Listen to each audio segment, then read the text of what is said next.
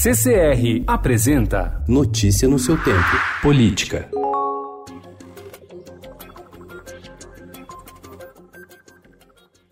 O caminho da proposta de emenda à Constituição que trata da condenação em segunda instância não será nada fácil dentro do Congresso Nacional. A comissão especial da Câmara, que analisa a PEC, já sabe que, apesar dos debates travados nas redes sociais e as manifestações de rua, terá de enfrentar uma série de questões práticas que podem atravancar a votação. Há quatro temas cruciais diretamente afetados pela proposta e que até o momento não têm um entendimento dentro do Congresso. O relator da PEC, o deputado Fábio Trade, do PSD do Mato Grosso do Sul chama atenção para situações como a eventual necessidade de pagamento antecipado de precatórios e a indefinição sobre a prisão de réus que foram absolvidos em primeira instância.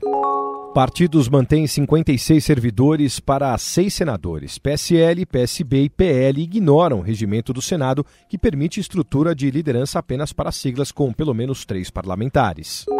O Podemos expulsou o deputado Marcos Feliciano. A decisão foi tomada pelo comando da legenda em São Paulo por oito votos a zero e foi comunicada ao parlamentar pelo presidente estadual do Podemos, Mário Covas Neto. A denúncia que originou a expulsão de Feliciano cita uma série de acusações. Entre elas estão os gastos de 157 mil reais referentes a um tratamento odontológico reembolsados pela Câmara, caso revelado pelo Estadão.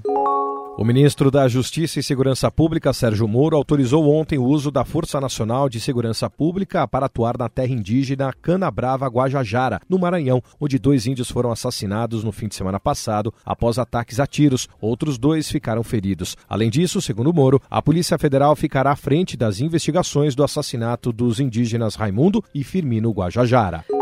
O ministro Luiz Roberto Barroso, do Supremo Tribunal Federal, afirmou ontem, durante a audiência pública sobre candidaturas avulsas, que pretende liberar o tema para discussão na Corte no primeiro semestre de 2020. Barroso convocou a sessão para tratar da viabilidade de candidaturas sem filiação a partidos. Notícia no seu tempo. Oferecimento CCR